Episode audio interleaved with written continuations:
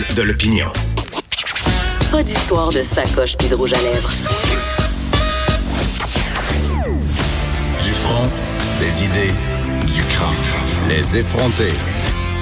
C'est vendredi, on a envie de vous parler de sujets un peu légers. On le sait, mais on aime toujours ça, des sujets légers. Je vais arrêter de me faire accroire Ben oui, que c'est parce qu'on est vendredi.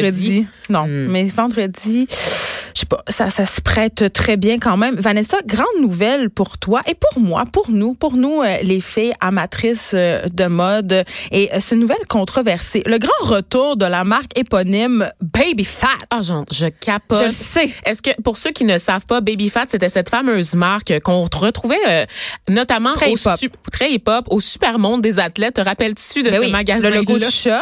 Oui, c'est un logo de chat avec des pierres précieuses C'est- pour dessiner c'est le chat. Très. Ben c'est très hip-hop bling bling euh, Oui. culture du pimp, mais on va mettre sur euh, notre page Facebook une photo des fameuses boucles d'oreilles.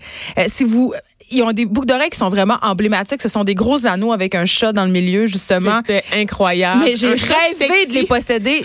Oui, un chat sexy. J'ai tellement rêvé de les posséder pour des raisons obscures. Oui, mais tu sais, Baby Fat, moi, je me rappelle, écoute, j'ai commencé mon secondaire et c'était l'arrivée en masse de Baby Mais Fat. c'était la marque des guidons. On jugeait. pas la marque des guidons. Ben, au Tout le monde avait ça. Parce qu'il y avait, il y avait différentes classes hein, dans les écoles. Tu avais les preppy, donc les Ouais. gens qui s'habillaient bien. Tu avais les, les, les fresh, qui étaient les gens qui s'habillaient avec du linge de rue, tu sais, qui portaient des Adidas, qui portaient des Nikes, euh, qui portaient aussi des Fat Farms. Te rappelles-tu de cette marque-là, Geneviève? Oui, Fat bien Farms? sûr. Ben oui. Tu sais, donc les espèces de semelles, les, les Fat Farms espadrilles. qui refait un retour. C'est tout- toutes les marques des années Incroyable. 90. euh, écoute, Mais les euh, gens portent du Tommy Hilfiger en ce moment, du Fila, toutes ces marques Ben, de moi, la première, j'ai ressorti mon vieux sac de sport, euh, oui, champion. Tommy Hilfiger, euh, j'ai ressorti mon vieux sac de sport vintage. Euh, À chaque fois que je le sors pour aller au gym, je n'ai que des compliments. Les gens me demandent où je l'ai pris, puis je suis comme, je l'ai pris dans les années 80. Là, c'est vraiment le vieux sac de ma mère. fou, hein? Il est très, très beau. Incroyable. Et il y avait les punks, évidemment, qui mettaient des Converse à l'époque. Quand les Ça, Converse n'étaient pas démocratisés, Moi, donc c'était juste les punks qui avaient le droit de mettre ça Ouais. avec des espèces de jupes carottées. Un peu le Des look ceintures de Avril- balles. C'est ça, les- le look un peu Avril Lavigne. Et donc, Baby Fat, là, moi, je me rappelle des manteaux d'hiver un peu En, crop top. en satin. En satin, mais crop top, là, des, des manteaux d'hiver. C'était nullement chaud. Mais les amis. Mode bedaine. Ça se pouvait pas. Avec des pantalons taille basse. C'était Je dans sais le pas temps, comment on a euh, survécu aux hivers, OK? C'était dans le temps du clip euh, I'm a slave for you de certain. I'm a slave for you. Vous savez, Caroline Néron a littéralement copié ce, ce, ce clip-là. Ben je- Oui, parce que l'autre fois, euh, on, on soupait chez nous, puis on est allé. Il y a quelqu'un qui a dit Hey, Caroline Néron a une carrière musicale. Puis J'étais comme c'est vrai. Et là, on est allé forget. voir ce clip et c'est littéralement calqué sur le clip de Britney Spears, I'm a Slave for You, mais c'est vraiment à l'époque justement des gilets bedaines, des, des pantalons taille basse et Baby Fat avait bien compris ça et moi quand je voyais des filles attendre à l'arrêt d'autobus l'hiver avec leurs petits manteaux satinés à 300 pièces parce que c'était très très cher. cher, mon Je Dieu. me demandais, je l'ai, le grelottait, euh, puis ça se portait habituellement avec des petites, des petites bottes d'hiver à talons. Ben oui, des, des? Timberland, OK, à talons, c'était la pire affaire. Ça va revenir, ça aussi. Ben certainement, ma chère, mais c'est vraiment les pires looks, honnêtement, vraiment, vraiment, tu sais, très quétaine, vraiment dans le bling. Il y avait des parfums aussi, tu sais, il y avait tellement de dérivés de la marque Baby Fat, puis tout, tout coûtait cher, Mais mais, tout avait l'air cheap.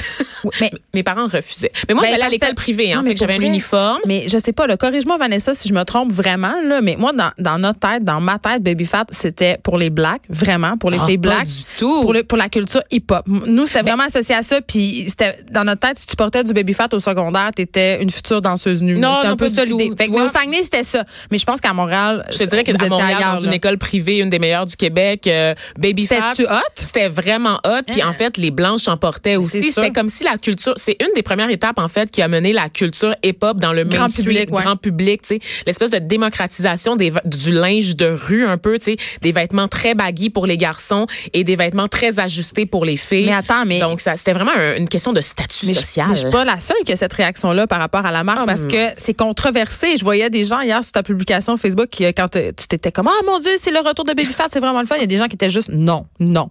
Mais Non. parce qu'on veut pas voir la mode qu'on a connue revenir. Là. Tu sais, moi, Tu sais là, le vieil adage hein, si tu l'as porté une fois tu peux pas le porter Ben, deux fois. ça. En ce moment, tu sais, moi, je porte des skinny jeans tous les jours, tu sais, des pantalons vraiment collés, puis j'ai peur du retour des pantalons un peu euh, Évasé. évasés. Ben, ils là. sont déjà de retour. Tu sais, ceux qui ramassaient le sel l'hiver, là. Mais les skinny Oh, jeans, c'est terminé, Vanessa, juste à dire. Non. là. C'est les, les, là, c'est les pantalons. Le fameux palazzo. je la refuse. coupe palazzo très large. Je sais comment se sentent nos mères qui ont vu revenir le legging en force il y a quelques années de ça. Là, c'est le désespoir. Le désespoir Mais moi, c'est la taille basse. La taille basse, ça fait bien à personne. C'est Ben, c'est non. Paris Hilton, tu sais, à des brindilles. Mais ce que je voulais dire, c'est que bon, euh, la marque Baby Fat sera de retour chez Forever 21, donc euh, par l'intermédiaire de cette marque qui est d'avant tout destinée euh, aux filles entre 12 et 16 ans qui ont pas trop de forme. Mais moi, j'y vais tout le Mais temps. moi, j'y vais aussi pour m'acheter des accessoires, les amis. pas Hey, cher, puis c'est 7 cheap. dollars pour des lunettes là qui sont à la Fabriqué au là. Bangladesh, les enfants torturés? Je n'ai aucun mal à, vivre avec ça, Geneviève. Je, je suis fabuleuse. J'ai l'air magnifique. Donc, euh, c'est ce Donc, qui me si je comprends bien, sommeil. si je comprends bien, des principes vraiment forts euh, en autant que tu sois fabuleuse. Quand ça m'arrange, quand ça m'arrange, Je suis effectivement. un peu comme ça, moi aussi. ouais. On est tous un peu comme ça. C'est pour ça que ça va être la fin du monde en 2050. La compassion à gé- géométrie euh, variable. Je me suis jamais cachée de ça, Geneviève. Je pense qu'on devrait juste arrêter euh, de consommer puis juste écouter des séries Netflix en attendant cette Oui. fameuse fin du monde. Et là, tu nous parles euh, du nouveau phénomène télé de l'heure. Puis non, ce n'est pas Tchernobyl. Ben, Tchernobyl. Et là, attends, aparté sur cette série-là parce que euh, euh, elle fait couler beaucoup d'encre et il y aurait un peu de fake news qui circulerait. Et là, Vanessa, toi, Ben, en fait, euh, on, a, on a consulté notre expert en la matière, le collègue Nicolas de Rosa. oui, qui lui, qui- le, beat drogue et fake news. Exactement, qui est toujours à l'affût de ce qui se passe, des histoires montées sur le web. Et ce qu'on apprend, en fait, c'est qu'on a, on a trouvé une poignée de photos de jeunes personnes sur le site de Tchernobyl. Puis les médias se sont emparés de l'affaire en disant, ça y est, les influenceurs investissent le site de Tchernobyl sans sait- aucun respect pour les lieux. Parce qu'on sait quand même qu'il y a eu des polémiques ces derniers temps parce que certains influenceurs visitaient des lieux historiques, par exemple Auschwitz, et, et se prenaient en photo sur les rails de chemin de fer. Et ça a été très, très mal reçu par la communauté internationale en Ben, La général. maison de Anne Frank, never C'est ça. forget les selfies dans la maison de Anne C'est Frank. ça. Donc, c'était un peu, je pense, dans cette foulée-là, mais paraîtrait que c'est pas si vrai, puis que c'est une influenceur qui a eu accès à ce site-là et que c'était contrôlé et qu'elle était un peu insultée que, que ça ait circulé de cette façon-là, Oui. que ça a été mal repris. C'est surtout que les médias, en fait, encore une fois, c'est le même truc que pour le Straight Parade, donc Ouais. la parade de la fierté euh, Ouais. hétérosexuelle. C'est que tu as une source très, très obscure qui s'empare de l'affaire, puis c'est genre rattrapé, c'est déformé par à peu près tous les médias pour faire du clic. Un peu aussi comme cette histoire là, de la néerlandaise qu'on croyait là, qui avait euh, reçu l'euthanasie, en fait, euh, euh, à Ouais. 17 ans, puis qui avait scandalisé le monde. Ben, on Mais est tombé dans le panneau, nous aussi, oui, Vanessa. ce sont des sources pas fiables et les journalistes ne font plus ce travail de vérification parce qu'ils veulent être, ils veulent être les premiers sur les nouvelles. Ça me fait capoter. Mais je l'ai pas encore écouté une très euh, grosse Tchern- critique de mon Tchernobyl, milieu, mais là, pendant ben oui, puis je pense que je pense qu'il y a une prise de conscience assez généralisée chez les jeunes journalistes de, de, de, de se contre-vérifier entre nous parce que, tu sais, je le disais l'autre fois, je citais Bourdieu au saut intellectuel, mais le problème avec les médias, c'est que notre source, c'est les médias. mais avec le rythme à- à- auquel on travaille, c'est de plus en plus difficile avec la nouvelle continue de, de contre-vérifier, de vérifier. Mais toi, tu le fais tout le temps, Vanessa. Tu es une vraie, vraie journaliste, contrairement à moi qui suis une vulgaire auteur. Parenthèse, parenthèse, avant qu'on change de sujet, notre recherchiste Marie-Pierre Caillé m'informe qu'elle a une fille qu'elle connaît qui a un tatou de baby fat dans le bas du dos. Ça, c'est non. Elle nous le mime en ce moment, Elle fait pas le le voir. Mais c'est une, je, je qualifierais ça d'erreur de jeunesse. Je dis ça de même. C'est non. Ben, moi, mon ex avait Je un- suis dégoûtée. Mon ex moment. fait tatouer Operation Ivy sur le, le bras, qui est le nom d'un band dont plus personne se souvient. Fait que, J'allais te demander c'est quoi ça? Ben, c'est ça. Exactement. C'est quoi ça? ça, ça- on- en Des- disant ça ça, des regrets. en disant ça, t'as tout dit. Euh, donc, euh, tu nous parles d'une série télé qui n'est pas Tchernobyl et qui s'appelle When They See Us. Qui s'appelle euh, Dans leur regard en français, traduit comme ça. C'est toujours plate, les C'est- traductions de titres. Oui, hein. ça a comme déformé un peu parce que c'est When They See Us, puis là on dit Dans leur regard. C'est Ben ça, mais non, c'est- ça veut pas dire la même ça veut chose. pas du tout dire la Fait même que c'est chose. quoi cette affaire-là? Parce que tu nous as binge-watché ça sur un moyen temps. Ben, en fait, j'ai écouté le, le premier épisode. Ah. Parce, ben, mais j'étais sur l'alcool. travailles, hier. hein? Ben oui, sur l'alcool. ça, ça serait pas donné une bonne chronique là, si j'avais continué. Donc, c'est le titre d'une nouvelle euh, télésérie euh, de quatre épisodes d'une heure vingt qui sont disponibles sur Netflix. Ça, c'est comme des mini-films. J'aime ça, là, mais- ce format-là. aussi, c'est ça. Hein? C'est Ouais. très court et il y aura pas de suite parce que je pas parfait, l'explosion a eu lieu. Ouais. Oh, il a pas de Mais il suite pourrait faire une série de zombies. Oui, pour la ça, suite. ça serait super. Mais bon, c'est une série euh, réalisée par Ava DuVernay, j'y reviendrai, qui est adaptée d'un fait divers euh, qui est survenu dans les années 80, en fait en 1989 à New York, qui est le fruit d'une grave erreur judiciaire euh, qui met en scène quatre jeunes Afro-Américains, ben en fait trois jeunes Afro-Américains, je dis trois, c'est plutôt cinq, quatre qui sont Afro-Américains, un latino. Euh, c'est l'histoire d'une joggeuse, en fait, Trisha Melly, 28 ans, qui avait été agressée, violée et laissée pour morte dans le dans un En parc. Central Park, en fait. Effectivement. Et euh, la police qui arrive sur les lieux du crime euh, arrête un groupe de cinq jeunes qui font du chahut, qui font, qui font du bruit, qui dérange, en les accusant du crime. Le plus jeune avait 14 ans, le plus vieux avait 16 ans seulement. Donc, euh, ces cinq jeunes-là, il n'y avait pas du tout de preuves matérielles. Le sperme qu'on a prélevé sur la victime ne correspondait pas du tout au prélèvement biologique de ces cinq jeunes-là. Et malgré ça, ils ont été traduits en justice pour un crime qui, de toute évidence, ils n'ont pas connu parce que finalement, on s'est rendu compte en ils 2002. Pas commis. Ils n'ont pas commis. En Mais on- 2002, est-ce qu'on un est- violeur en série a admis que c'est lui qui avait violé. Euh, Fait cette- que les gens cherchaient un bouc émissaire.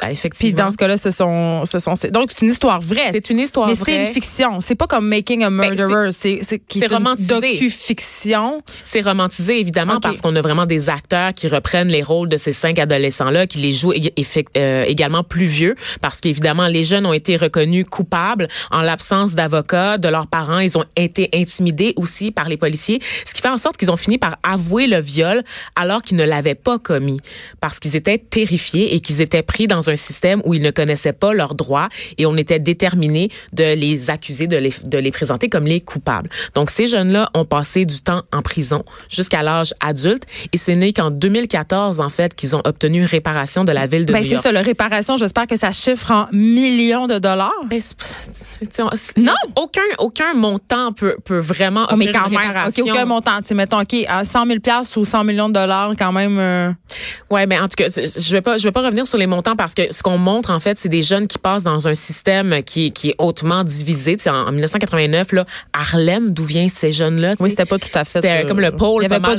C'était le pôle de la criminalité. Donc, ils ont été traités comme tels, comme des criminels endurcis, Geneviève. Donc, ils sont passés au bat dans un système déjà très, très raciste à la base et dans un système qui écrase les communautés noires. On sait aujourd'hui, et ça, ça c'est pas des chiffres de 1989, ce sont des chiffres d'aujourd'hui. Donc, on sait que des jeunes ont 19, euh, 19% plus de chances de passer, de se faire accuser pour un crime que, que les blancs, donc les jeunes noirs. C'est pour te dire qu'en ce moment, il y a encore ce profilage racial aux États-Unis. Pas juste aux États-Unis, à Montréal. à. Montréal, Moi, au Canada, au Québec. Je- vous savez, j'habite euh, Rosemont, puis c'est près du euh, quartier Saint-Michel où il y a, euh, la communauté noire est quand même assez nombreuse. Mm-hmm. Euh, et je vois souvent, euh, malheureusement, des jeunes noirs se faire arrêter par des policiers pour un, faire contrôler leur identité dans les parcs aussi, ils conduisent de belles voitures. C'est arrivé à mon père. hein? Ben, c'est ça. Fait que, Souvent, sais, régulièrement, mon père qui avait une Mercedes à une certaine nous, là. époque et qui se faisait constamment arrêter par la police pour sortir ses papiers, tout simplement. Là, mon père, c'est correct, c'est un homme mature, il sait comment réagir fa- face à la police. Mais prends un jeune de 18 ans qui est téméraire, qui a un petit problème d'attitude, un policier l'intercepte, lui demande de montrer ses papiers, c'est sûr qu'il y a une escalade, c'est sûr. Ben, Le parce que jeune, c'est il veut sûr que c'est du racisme. mais oui, C'est- c'est le jeune, il veut savoir pourquoi. Puis là, on, on l'accuse de faire obstruction à la justice. Puis évidemment, on finit par le plaquer sur le char. On décide de fouiller son véhicule parce qu'il nous donne de la résistance. Puis on découvre peut-être un petit sachet de weed. C'est ça qui s'est passé. Pas- Mais là, maintenant, il n'y aurait plus de problème. On a Non, mais tu sais que toutes les accusations qu'il y a eu par le passé concernant la possession de cannabis euh, Eh au oui. Canada, je veux dire, c'est pas c'est pas parti pour autant. Là. Donc il y a des gens qui ont un casier judiciaire en ce moment pour quelque chose qui est tout à fait légal aujourd'hui. Et donc cette série là qui est absolument bouleversante, Geneviève, qui nous replonge dans les États-Unis là, des années 80-90 où euh, il y a du racisme partout, où il y a de la pauvreté aussi, où les gens sont démunis. Les acteurs sont extraordinaires, criant de vérité dans leur rôle respectif. Tu sais, parce qu'on on met pas de flafla là. Tu sais, le, le viol, là, ça arrive tout de suite dans la série là. On comprend là que ça se passe, puis tout de suite après on met la table pour les démarches du judiciaire et c'est là qu'on c'est voit C'est vraiment point- c'est une série sur euh, leur combat avec la justice finalement. Exactement, exactement. Et comment le système, en fait, comment les dés sont, sont pipés, tu sais, comment le système est contre eux et qui ne peuvent pas s'en sortir. Et c'est terrible parce que, bon, Ava DuVernay, c'est une réalisatrice qui est engagée. Elle avait fait Selma, un film qui mettait en vedette, là, ben, qui racontait un peu l'histoire de Martin Luther King au cours d'une manifestation historique là, où des Blancs s'étaient présentés avec des barres de clous. hein, Donc, c'est une créatrice qui s'intéresse beaucoup aux questions des inégalités. Exactement. Elle avait fait 30th, qui est aussi une série sur la criminalisation euh, des personnes afro-américaines aux États-Unis, la fameuse War on Drug, qui ne vise étrangement que les gens qui consomment du crack, mais pas les blancs riches qui prennent la cocaïne. Tu sais. Donc, euh, c'est vraiment pour illustrer les inégalités du système et c'est une série que je vous recommande. Ça s'appelle Wendy See Us et vous pouvez le regarder euh, sur Netflix.